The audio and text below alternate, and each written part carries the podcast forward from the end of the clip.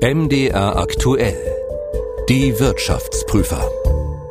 Hallo und herzlich willkommen zum Podcast Die Wirtschaftsprüfer, dem Podcast, der Wirtschaft verständlich macht. Ich bin Ralf Geißler, Wirtschaftsredakteur bei MDR aktuell.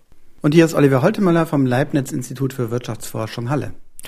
Darf ein Podcast Die Wirtschaftsprüfer heißen?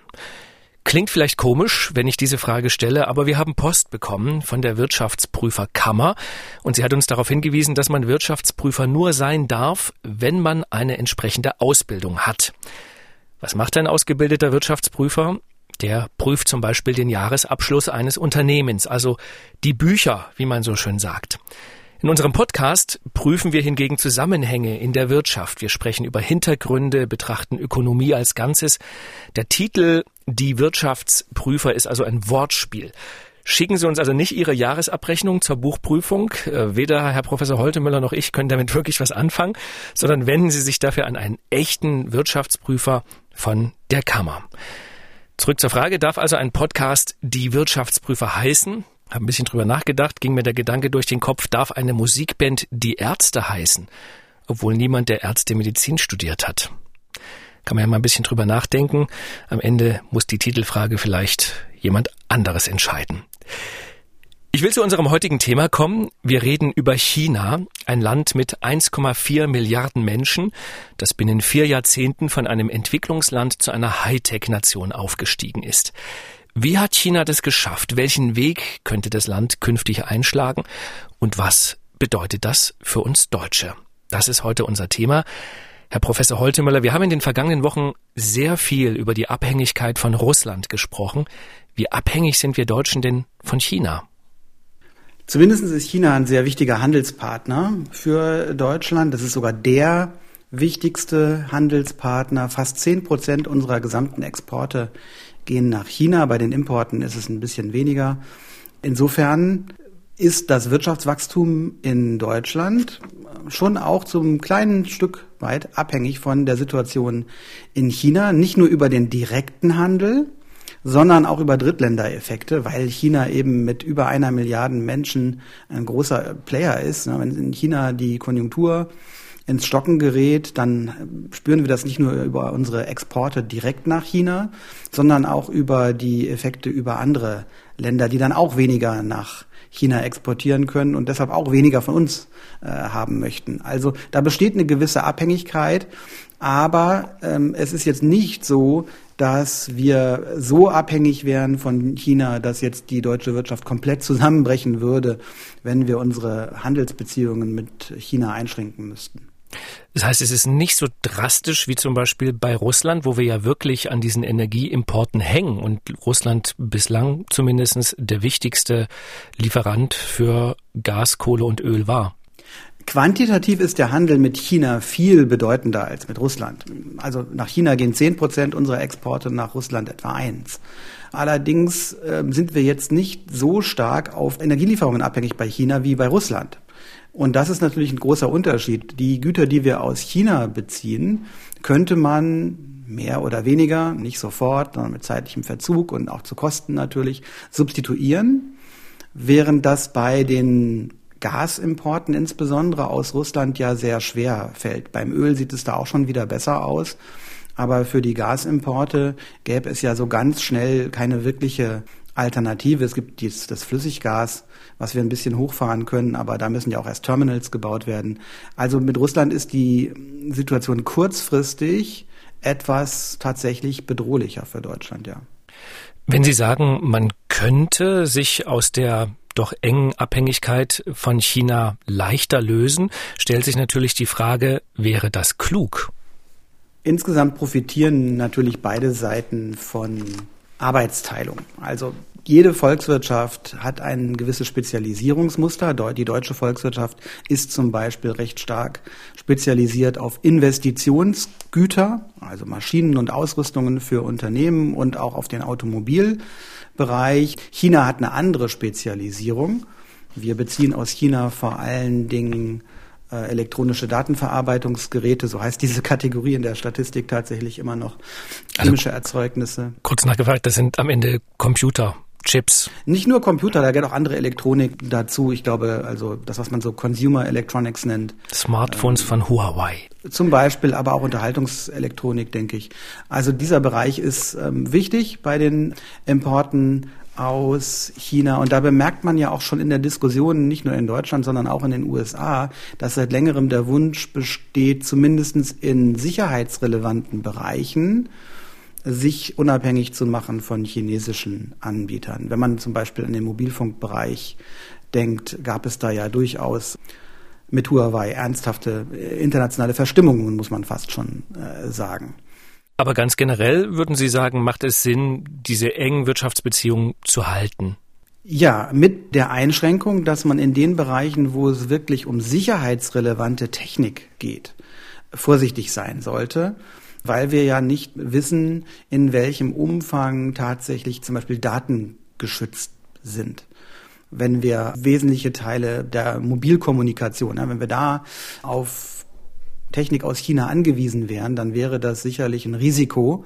Das heißt, man sollte hochsicherheitsrelevante Bereiche vielleicht so aufstellen, dass man da nicht auf Produkte aus China angewiesen ist. Aber insgesamt wäre es ein Wohlfahrtsverlust, wenn man die Vorteile der internationalen Arbeitsteilung einschränken würde. Ich muss ja an dieser Stelle gestehen, ich habe tatsächlich ein Smartphone aus chinesischer Produktion. Ich weiß es nur nicht, ob das jetzt klug wäre, das auszutauschen oder ob am Ende es nicht eigentlich egal ist, weil in den nicht chinesischen Smartphones sind am Ende auch Computerchips aus China drin. Ja, das kommt ja nicht so sehr auf den Chip drauf an, sondern relevanter ist ja die Software, die auf dem Gerät läuft und welche Daten weitergegeben werden, weitergegeben werden können man hat ja zumindest als Konsument, als Konsumentin die Wahl. Sie müssen kein Gerät aus China kaufen. Sie können auch eins aus Japan oder aus Korea kaufen. Da kann sich ja jeder entscheiden, was er am liebsten haben möchte. Was hat China denn so groß gemacht? Ich habe das eingangs gesagt, ja, dass dieses Land ja innerhalb von vier Jahrzehnten von einem Entwicklungsland zu einer Hightech-Nation aufgestiegen ist. Wie haben die Chinesen das geschafft?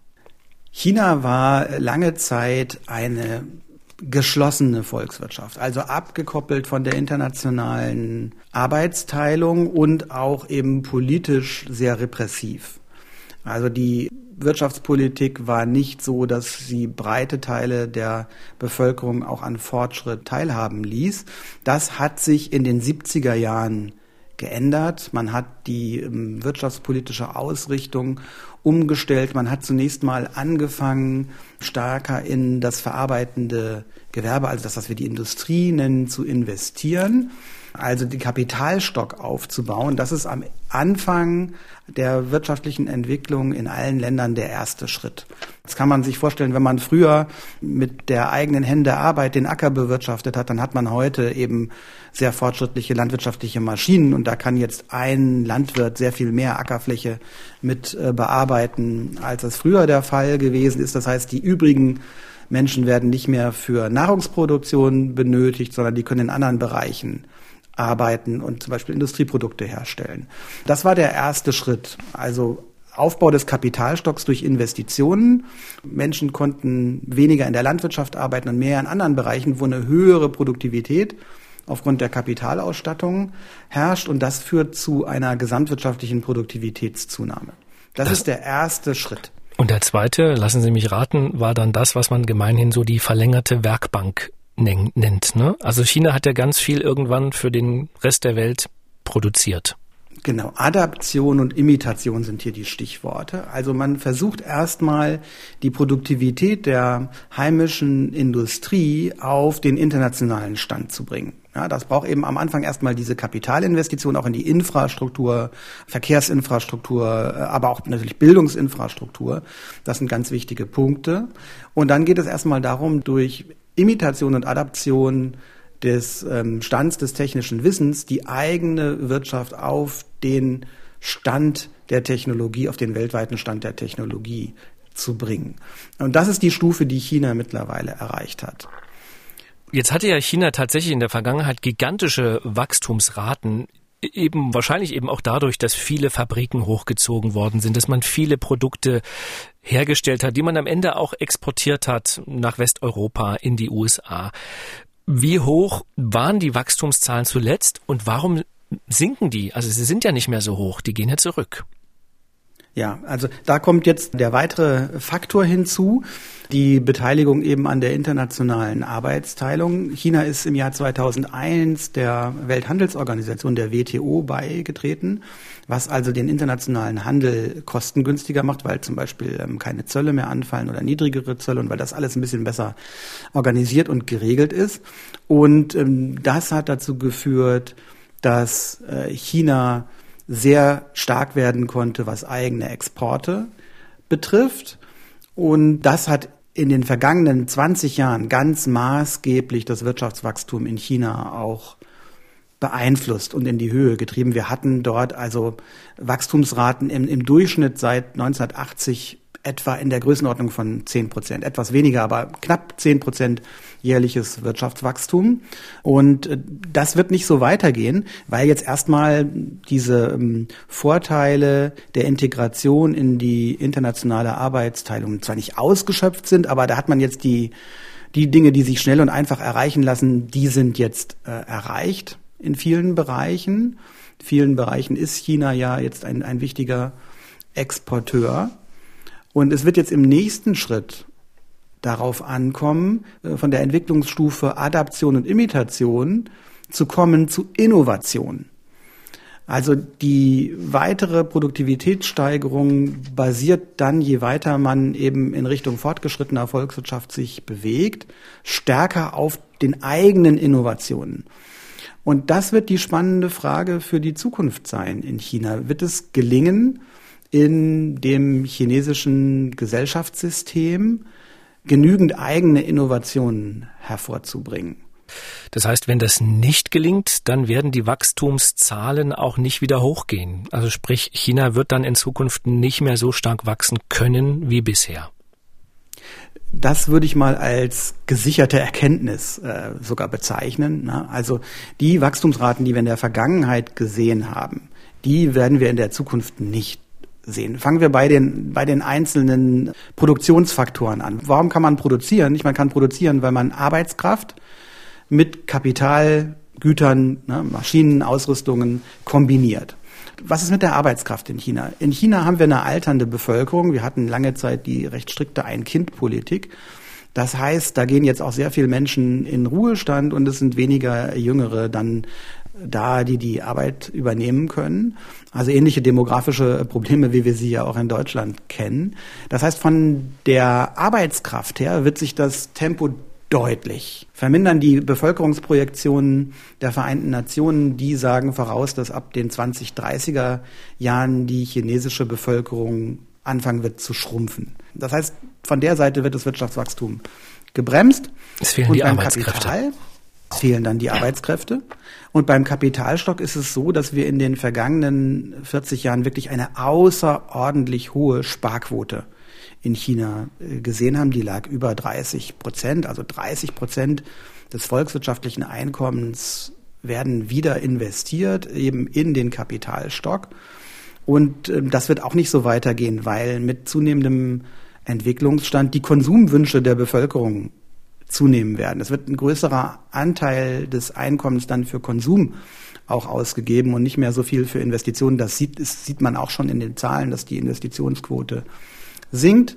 Das heißt, von beiden Seiten wird das Wirtschaftswachstum unter Druck kommen und dann sehen wir eben auch schon eine Verlangsamung des Produktivitätsfortschritts, weil eben die Erfolge, die man am Anfang durch Imitation und Adaption erzielen kann, die sind erzielt. Und jetzt steigt die Produktivität in vielen Bereichen, nicht, nicht flächendeckend, aber eben in, in wichtigen Bereichen, steigt jetzt die Produktivität in der Geschwindigkeit nur noch mit eigenen Innovationen. Aber tatsächlich versucht China das ja. Also es gibt ja diese Made in China Strategie, mit der man ja auch eigene Produkte entwickeln will und auch auf den internationalen Märkten verkaufen will. Man sieht das, ich habe das ja vorhin so ein bisschen flapsig gesagt, ich habe selber ein chinesisches Smartphone und man sieht es ja auch. Ne? Also vor zehn Jahren gab es im Grunde genommen keine eigenproduzierten chinesischen Smartphones. Inzwischen gibt es eben diese technischen Geräte, die China früher vielleicht nur nachgemacht gemacht hat, selbst entwickelt, auf den Weltmarkt geworfen. Kann man daraus schließen, dass China diese Strategie hin zu, wir machen selber Entwicklung, wir machen selber Fortschritt und wir sind nicht mehr die, die alles kopieren und dann hier in Massen auf den Weltmarkt bringen. Äh, gelingt das den Chinesen oder gelingt es ihnen nicht? Ja, im Moment äh, ist das natürlich schwierig zu beurteilen. Also die Made in China Strategie ist ja darauf ausgelegt, auch mal höherwertige Spitzentechnologie und solche Produkte in, stärker in China zu produzieren. Das kann natürlich im großen Stil nur gelingen, wenn auch das Bildungssystem mit diesem Ziel mithält. Und das sehen wir in China noch nicht. Das Bildungssystem ist dort noch nicht darauf ausgelegt, in der Breite hochqualifizierte Arbeitskräfte hervorzubringen. Wir haben in China eine sehr viel größere Ungleichheit, als wir das aus Europa beispielsweise kennen. Was ganz interessant und, ist in einem Land, das von einer kommunistischen Partei regiert wird, die sich zumindest selber so ja, nennt. Also man muss unterscheiden eben zwischen dem, dem der Basis, was zur Verfügung gestellt wird, also lesen lernen, schreiben lernen und so weiter, ja, und dann wirklich einen Studienabschluss mit einer ja, Ausrichtung, die dann bei dieser Strategie auch hilft zu erzielen. Und ähm, da ist das ähm, chinesische Bildungssystem noch nicht hinreichend äh, für vorbereitet. Also die Ziele, die China sich hier setzt, die sind sehr ambitioniert. Und ähm, das ist auch, glaube ich, gut, wenn, wenn man sich ambitionierte Ziele setzt. Ob man diese Ziele aber wirklich wird erreichen können, ist eben die Frage. Dazu ist eine Transformation der Wirtschaft eben hin zu mehr breiter Teilhabe in der Gesellschaft nötig. Das ist äh, so jetzt noch nicht angelegt. Insofern kann man da ein bisschen skeptisch sein, ob die Ziele sich wirklich erreichen lassen. Bevor wir gleich noch über das Seidenstraßenprojekt reden und über die Frage, wie offen muss eigentlich eine Gesellschaft sein, damit sie wirklich zu den, ich sag mal, Top Ten Nationen aufschließen kann, will ich, wie jedes Mal in unserem Podcast, einen anderen Podcast empfehlen. Und einen, den ich heute Ihnen ans Herz legen möchte, ist der Podcast Was tun, Herr General? Darin sprechen wir zweimal in der Woche mit dem ehemaligen NATO-General Erhard Bühler über die jüngsten Entwicklungen im Ukraine-Krieg. Bühler gibt Einschätzungen zur Strategie Russlands, zum Verhalten der NATO und zu den Waffenlieferungen an die Ukraine. Hören Sie sehr gern mal rein, was tun, Herr General, auf mdr.de und überall da, wo es Podcasts gibt. Jetzt sind wir wieder bei Was tun, Herr Ökonom. Herr Holtemöller, was verbinden Sie denn persönlich mit, mit China? Mein Interesse für China hat in meiner Doktorandenzeit begonnen. Ich hatte eine Mitdoktorandin, die aus China kam, die hatte in äh, England erst ihren Master gemacht und war dann auch mit mir gemeinsam Doktorandin an der Freien Universität Berlin. Über sie bin ich mit äh, China vertrauter geworden und ich äh, war mittlerweile auch mehrmals in Peking. Wir machen äh, auch gemeinsam Projekte, wissenschaftliche Projekte. Wir haben auch hier bei uns am Institut für Wirtschaftsforschung Halle als na, Forschungsinstitut mehrere Mitarbeiterinnen und Mitarbeiter aus China, so dass man sich mit diesen Dingen eben auch gut beschäftigen kann. In welchen Städten waren Sie da? Kennt man die? Ich war vor allen Dingen in Peking. In Peking. Ja, ich kenne ich kenne nicht mehr als äh, Peking aus eigener Anschauung. Ich finde immer das Verrückte, wenn Menschen aus China zurückkommen und die nicht nur in Peking waren und dann die Städtenamen nennen. Das sind oft Städtenamen, die hat man noch nie gehört. Und dann kriegt man erzählt, ja, da wohnen aber irgendwie 10 Millionen Leute. Das ging mir schon so oft so, dass man das immer unterschätzt. Also wie groß, wie groß diese Städte dort sind und wie beeindruckend die oft auch auf die Leute wirken, die sie sich dann angeschaut haben. Weil hierzulande, sag mal, wer sich jetzt nicht regelmäßig mit China beschäftigt, kennen halt eben Shanghai und Peking. Und da hört es bei den meisten dann schon auf. Ich hatte schon angedeutet, Seitenstraßenprojekt. Haben viele Leute schon mal was davon gehört, aber ich glaube, die wenigsten haben eine konkrete Vorstellung, was das eigentlich ist. Was ist das Seidenstraßenprojekt? Na, dieses Projekt knüpft an an alte Handelsrouten, die es bereits früher gab und die China mit dem Westen verbanden, also Marco Polos Seidenstraße im Norden und es gab dann auch eine maritime Expeditionsroute im Süden. Und jetzt diese neue Initiative soll praktisch daran auch vom Namen her anknüpfen. Und wie gesagt, es gibt eben diese zwei Bereiche, die nördlich gelegenen Landwege und die südlich gelegenen Seewege. Und damit soll eben die Weltwirtschaft, der Handel, der internationale Handel eben auch noch stärker auf China ausgerichtet werden oder mit China verknüpft werden. Es gibt durchaus einige Menschen, die das auch kritisch sehen, weil dadurch die chinesische Einflussnahme natürlich steigen kann, insbesondere dort, wo dann eben Infrastruktur in anderen Ländern von China errichtet wird, finanziert wird, wo dann vielleicht auch das Eigentum an Infrastruktureinrichtungen ähm, bei chinesischen Organisationen liegt. Die kaufen das Häfen zum Beispiel, ne? Also ja, genau. Häfen, Flughäfen. Eisenbahn. Das Gesamtprojekt betrifft nach, nach Schätzung heute mehr als 60 Prozent der Weltbevölkerung.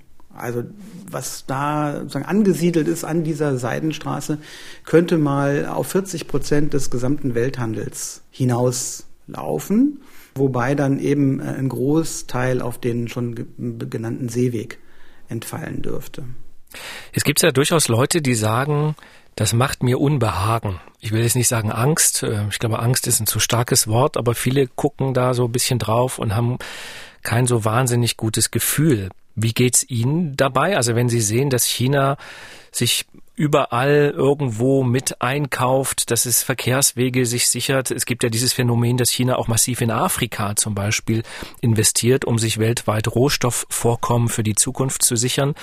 Wie geht's Ihnen damit, also als Ökonom? Also sagen Sie, das ist eben so, das ist ein starkes Land und das wird weiterhin expandieren? Oder haben Sie da schon auch Bedenken, dass man sozusagen da auch was verpasst, dass da vielleicht Europa sich auch stärker engagieren müsste in, im eigenen Interesse? Ja, der erste Impuls als Ökonom ist, dass Internationalisierung gut ist. Das betrifft auch die Kapitalströme. Also wenn Investoren aus China in anderen Ländern investieren, dann hat das dort ja auch positive Effekte, weil zum Beispiel Infrastruktur entsteht, die sonst nicht entstehen könnte. Also das ist die positive Seite. Und es gibt dann aber natürlich die negative Seite, wenn die Abhängigkeit von einem Partner, von einem Investor zu groß wird. Das ist ja auch das, was wir jetzt eben schmerzlich bei der Gasabhängigkeit von Russland zu spüren bekommen. Man muss eben dabei aufpassen, dass in jederlei Hinsicht genügend Diversifizierung und genügend Wettbewerb bestehen bleibt.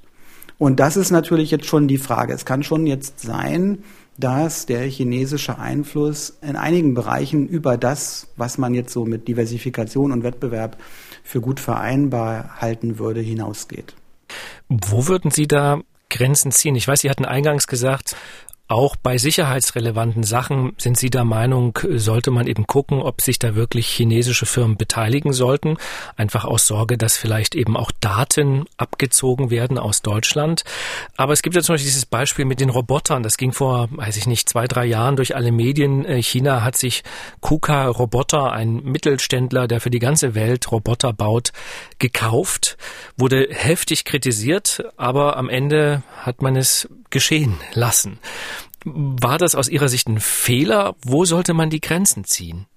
Also das Interesse Chinas bei solchen Beteiligungen ist ja ein kommerzielles. Also am Ende möchte man eine Beteiligung an einem Unternehmen erwerben, um eine entsprechende Rendite zu erzielen. Das heißt, China hat auch ein Interesse, dass diese Unternehmen weiterhin gut wirtschaften und gut arbeiten. Und wenn ein chinesischer Investor mehr zu bezahlen bereit ist für Anteile an einem Unternehmen als ein anderer, dann hat er scheinbar eine andere Vorstellung, wie sich mit diesem Unternehmen Geld verdienen lässt. Das würden wir als Ökonomen erstmal auch wieder begrüßen. Also es macht keinen Sinn, das zu sehr zu nationalisieren. Dann würde man viele Vorteile der internationalen Arbeitsteilung und Spezialisierung eben auf der Straße liegen lassen. Aber auch hier gilt eben wieder, man muss aufpassen, dass der Einfluss eines einzelnen ausländischen Investors nicht zu groß wird. Grundsätzlich sind ausländische Investitionen in Deutschland zu begrüßen, mit der Einschränkung eben, wenn es um die kritische Infrastruktur geht, sollte man da ein genaueres Auge drauf werfen. Wer sind diese Investoren? Da würde man jetzt Partner aus der EU sicher nochmal anders beurteilen als äh, China oder andere Länder. Und wie groß ist die Konzentration auf einen Partner, da sollte es eben auch so sein, dass man nicht von einem Partner, von einem Investor zu abhängig wird. Dieses Unbehagen, das ich angesprochen habe, das hat ja einen durchaus bestimmten Grund. China ist keine Demokratie. Und viele in Westeuropa, die haben ja geglaubt, na ja, wenn man sozusagen mit China Handel macht, wenn Chinas Wirtschaft sich öffnet, dann wird es zwangsläufig auch eine Öffnung der Gesellschaft in China bringen. Aber genau das hat ja eben überhaupt nicht geklappt. Gibt es irgendeine ökonomische Erklärung, warum das so ist, oder kann man das nicht so richtig sagen?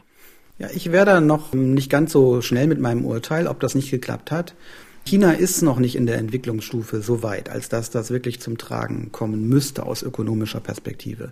Wie wir das am Anfang besprochen haben, China ist jetzt gerade an dem Übergang von der investitionsgetriebenen Aufholgeschichte, also Kapitalstockaufbau, Verkehrsinfrastrukturerrichtung und so weiter, hin zum Übergang auf eine innovationsgetriebene weitere Erfolgsgeschichte. Und ob sich die einstellt, wenn sich das gesellschaftliche System nicht ändert, das ist hoch fragwürdig, weil Innovationen natürlich davon abhängen, dass Ideen auch ihren Weg finden können, dass es eine gut qualifizierte äh, Bevölkerung gibt. Und wir sehen ja jetzt schon, dass viele Familien ihre Kinder auf ausländische Universitäten schicken, die dort einen, einen guten Abschluss erzielen und die dann zurückgehen nach China. Es kann schon sein, dass dann in den folgenden Jahren daraus sich weitere Einflüsse auf die Gesellschaftsstruktur in China ergeben. Und wenn eben der wirtschaftliche Fortschritt weitergehen soll, dann wird das zu einem gewissen, in einem gewissen Umfang auch erforderlich sein. Das heißt, Sie würden sagen, wenn man zu den innovativsten Nationen der Welt aufschließen will, dann geht das nicht ohne zumindest eine gewisse Öffnung. Es muss ja nicht eine Demokratie nach westlichem Vorbild sein, aber zumindest eine offenere Gesellschaft. Die empirische Forschung, die spricht dafür. Also was wir eben weltweit beobachten, ist, dass Ländern, in denen die Eigentumsrechte, die Menschenrechte äh, nicht gut geschützt sind, beim Einkommen in einer mittleren Stufe stehen bleiben. Die holen am Anfang vielleicht sehr schnell auf, weil sich zum Beispiel ja eben auch Infrastruktur zentral geplant gut errichten lässt. Die bleiben dann aber hängen, man nennt das die Middle Income Trap in der Volkswirtschaftslehre, auf diesem Niveau, wo dann der Umstieg auf innovationsgetriebenes Wachstum erfolgen müsste.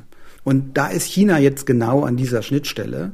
Deshalb muss man das sich erst nochmal in den nächsten Jahren angucken. Ich würde, wie gesagt, noch nicht so weit gehen zu sagen, dass das schon klar ist, dass es dort nicht zu einer weiteren ja, Flexibilisierung oder Liberalisierung kommen könnte. Das muss natürlich nicht so sein. Nicht die aktuellen politischen Entscheidungen in China sprechen eher dagegen. Deuten in die andere Richtung, ne? Deuten ja. in die andere Richtung. Das würde aber auch darauf hinauslaufen, dass sich das Wirtschaftswachstum verlangsamt. Einfach weil diese Quellen der Innovationskraft nicht erschlossen werden können.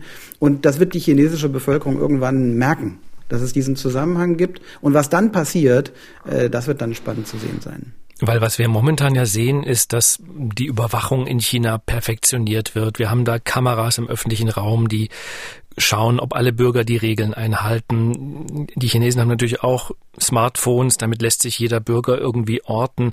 Es gibt ein Punktesystem in einigen Städten, das soziales Verhalten belohnt und schlechtes bestraft. Also es hat schon so ein bisschen einen leicht Orwellschen Charakter, habe ich manchmal gedacht. Und ähm, man hat ja den Eindruck von außen zumindestens, dass die Bevölkerung diesen Kurs mitträgt. So sieht das aus. Also es gibt da auch Studien dazu, im, vor allen Dingen aus dem politikwissenschaftlichen Bereich und die stellen fest, dass es eine gewisse Zustimmung gibt. Natürlich insbesondere in den Bereichen, wo man im Moment sehr stark profitiert von der wirtschaftlichen Entwicklung Chinas. Die Frage ist, wie gesagt, wie entwickelt sich diese Zustimmung in der Bevölkerung, wenn sich das Wachstum verlangsamt? In Phasen hohen Wirtschaftswachstums gibt es so gut wie keine Verteilungskonflikte, ne? weil alle jedes Jahr mehr haben als im Jahr davor. Das ist bei hohen Wachstumsraten eben leicht zu realisieren, dass alle profitieren. Aber ich habe ja schon gesagt, die Ungleichheit in China ist viel größer, als wir das bei uns aus Europa kennen. Und wenn sich das Wirtschaftswachstum verlangsamt, dann wird es schwieriger werden, alle Menschen in der chinesischen Gesellschaft auch am Fortschritt partizipieren zu lassen. Dann braucht es neue Konzepte, damit ähm, wirklich auch die Zufriedenheit in der Breite der Bevölkerung aufrechterhalten bleibt. Und die Prüfung für das chinesische Gesellschaftssystem, die steht an in den nächsten Jahren. Jetzt gibt es vor allem in den USA ja eine sehr starke Tendenz, sich von China abzugrenzen. vor allem äh, ausgelebt unter Donald Trump, aber auch der neue Präsident Joe Biden hält im Grunde genommen daran fest. Wir Deutschen sind ja nun, wir hatten das eingangs schon besprochen, relativ stark in China investiert. Wie sollten wir uns denn da jetzt aufstellen zwischen den beiden Machtzentren China und Amerika? Tja, da muss man mal mit beiden Füßen auf dem Boden bleiben. Wir sind 80 Millionen in Deutschland und in China haben wir über eine Milliarde Menschen. Ja, auch andere große Länder, Indien, auch eine aufstrebende Volkswirtschaft mit über einer Milliarde Einwohnern. Wir werden alleine als Deutschland keine große Rolle international spielen können.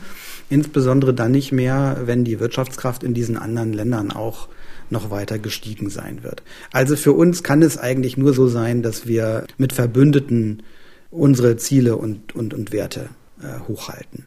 Und da ist ja für Deutschland eigentlich die EU der wichtigste Partner. Aus deutscher Perspektive wäre sicherlich begrüßenswert, wenn wir eine starke und handlungsfähige EU haben. Aber wenn man eine enge EU hätte, stellt sich ja trotzdem die Frage, sollte die EU eher den amerikanischen Weg gehen, wo ja mittlerweile, man kann sagen, China fast schon verteufelt wird äh, von einigen Politikern, vor allem bei den Republikanern? Oder sollte man eben sich den anderen Weg suchen und sagen, die Kooperation hat uns in der Vergangenheit im Grunde immer genutzt und wir sollten diesen Weg auch weitergehen und nicht uns Angst machen lassen? Ja, aus ökonomischer Perspektive ist Kooperation der richtige Weg. Einfach weil der internationale Handel, die internationale Arbeitsteilung, Diversifikation, Vorteile hat für die eigene wirtschaftliche Entwicklung. Und wir sehen ja auch, dass die äh, USA nicht mehr der verlässliche Partner sind, der sie jahrzehntelang für Westeuropa waren. Wenn wir an den Vorgänger des jetzigen Präsidenten denken und das dortige äh, Regime, dann musste Deutschland ja zur Kenntnis nehmen, dass da Verlässlichkeit in der Beziehung verloren gegangen ist. Insofern ist Europa gut beraten, eine gewisse Eigenständigkeit in den wichtigsten Bereichen zu erreichen und dann aber aus dieser Position der eigenen Stärke mit anderen zu kooperieren. Jetzt sagten Sie schon, die Chinesen sind viele, wir sind wenige. Trotzdem treiben wir Deutschen ja ein Projekt, wie ich finde, auch richtigerweise stetig voran. Und das ist die Bekämpfung des Klimawandels, die Energiewende. Ist Ihr Eindruck, man bekommt äh, so ein großes Land wie China dazu, da mitzumachen? Weil wenn China sich entscheidet, weiterhin äh, Kohle zu verfeuern, können wir uns ja noch so viel Mühe geben. Es wird das Klima nicht retten. Ja, da kommt vielleicht jetzt doch ein bisschen äh, ähm, deutsche Überheblichkeit durch. Also die CO2-Emissionen je Einwohner sind in China natürlich niedriger als in Deutschland. Also sie nähern sich an, aber wir haben in, in Deutschland oder in den anderen fortgeschrittenen Industrieländern natürlich auch in der Vergangenheit viel mehr CO2 in die Luft geblasen. In China ist es eben so, dass es sehr viele Menschen gibt und deshalb der Gesamtanteil an den weltweiten CO2-Emissionen natürlich bedeutend ist. Aber auf den einzelnen Einwohner runtergerechnet kann man da jetzt China erstmal keinen großen Vorwurf machen. Und auch in China ist es so, dass die CO2-Intensität des Wirtschaftens stark sinkt. Die CO2-Emissionen je Einheit Bruttoinlandsprodukt sinken auch in China.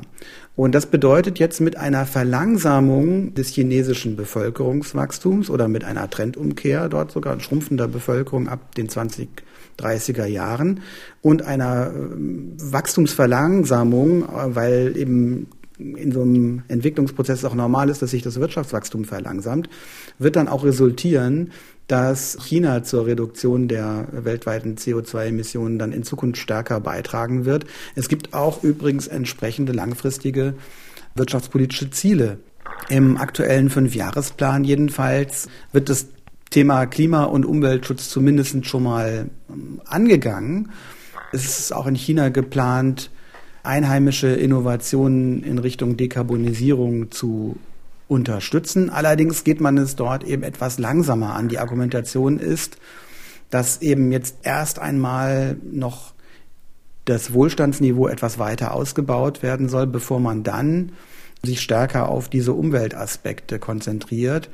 So haben es ja die westlichen Länder auch gemacht. Wir argumentieren ja auf einem höheren Wohlstandsniveau und deshalb kann man auch, denke ich, gut argumentieren, dass wir in der Frage der Reduktion der CO2-Emissionen vorausgehen sollten. Also ich weiß, dass das vielleicht überheblich klingen mag, weil wir eben doch mehr noch emittieren pro Kopf als die Chinesen. Aber es gibt ja sozusagen kein Interesse daran, dass die chinesischen Bürger irgendwann mal dahin kommen, wo wir jetzt sind. Also kurz gesagt, eigentlich muss ja China die Kurve vor uns kriegen. Also eigentlich will man ja gar nicht, dass sie zu einer Pro-Kopf-Emission kommen, die wir in Deutschland bislang hatten. Und die Frage ist, wird das gelingen? Also ist das das Ziel auch der chinesischen Regierung? Ja, aller Voraussicht nach sind solche Extrapolationen und äh, Prognosen natürlich immer schwierig. Aber China wird wahrscheinlich in seinem gesamten Entwicklungspfad niemals die CO2-Intensität erreichen, die Deutschland 1990 hatte beispielsweise.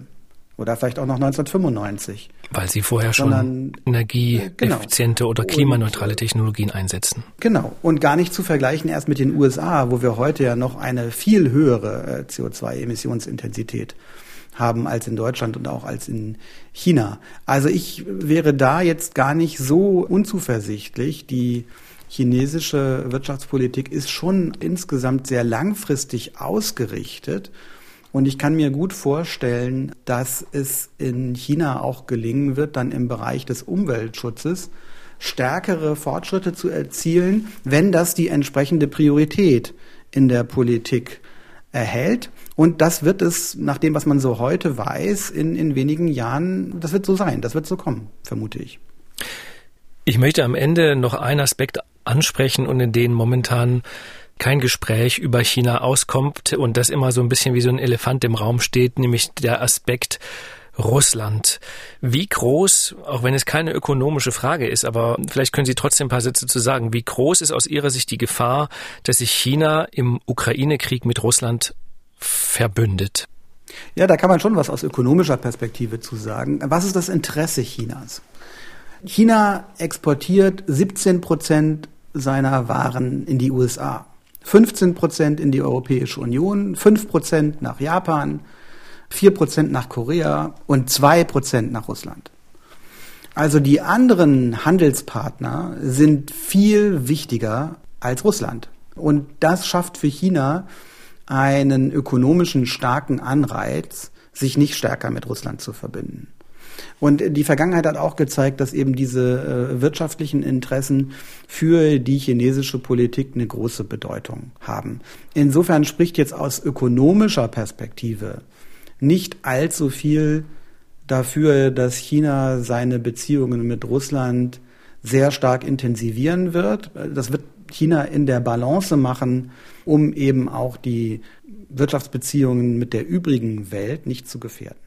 Herr Holtemüller, vielen Dank für diese Einschätzung. Sehr gerne. Das war ja schon unser Podcast Die Wirtschaftsprüfer zum Thema China. Wir hören uns wieder in einem halben Monat. Bis dahin wünsche ich eine gute Zeit und bleiben Sie vor allem gesund. Tschüss. Bis zum nächsten Mal. Alles Gute. Die Wirtschaftsprüfer. Der Podcast, der Wirtschaft verständlich macht, erscheint zweimal im Monat auf mdraktuell.de, in der ARD Audiothek, bei YouTube und überall, wo es Podcasts gibt.